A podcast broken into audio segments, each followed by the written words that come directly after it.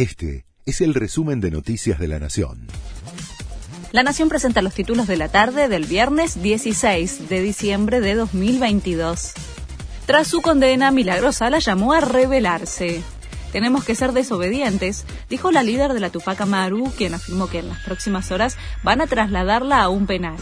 Me llevan a la cárcel, se cumple el sueño de Gerardo Morales, aseguró Sala. Ayer la Corte Suprema dejó firme su condena a 13 años de prisión por la causa conocida como Pibes Villeros.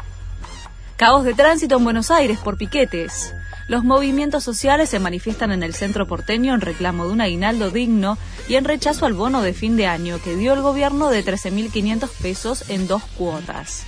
Hay indignación de los conductores que intentan circular en medio de las protestas y los cortes de calles. La ciudad instala una nueva pantalla gigante para ver la final del Mundial será en el Rosedal de Palermo y se suma a las que ya funcionan en el Parque de la Ciudad, Parque Centenario y Plaza Ciber.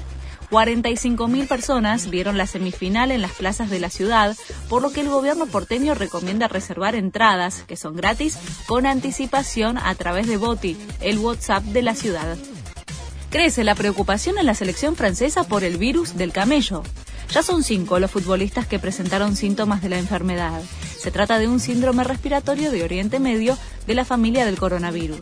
El técnico de Francia aseguró que están teniendo todos los cuidados posibles para que este germen no se propague al resto del plantel. Messi y el Kun Agüero juntos otra vez. En las últimas horas se conoció la decisión de que varios jugadores que fueron parte del proceso hacia Qatar y se quedaron afuera se sumen a la concentración previo a la final. Por eso, el Kun, que dejó el fútbol profesional por una afección cardíaca, vuelve a compartir habitación con Messi, algo que hicieron durante más de una década en el seleccionado. Este fue el resumen de Noticias de la Nación.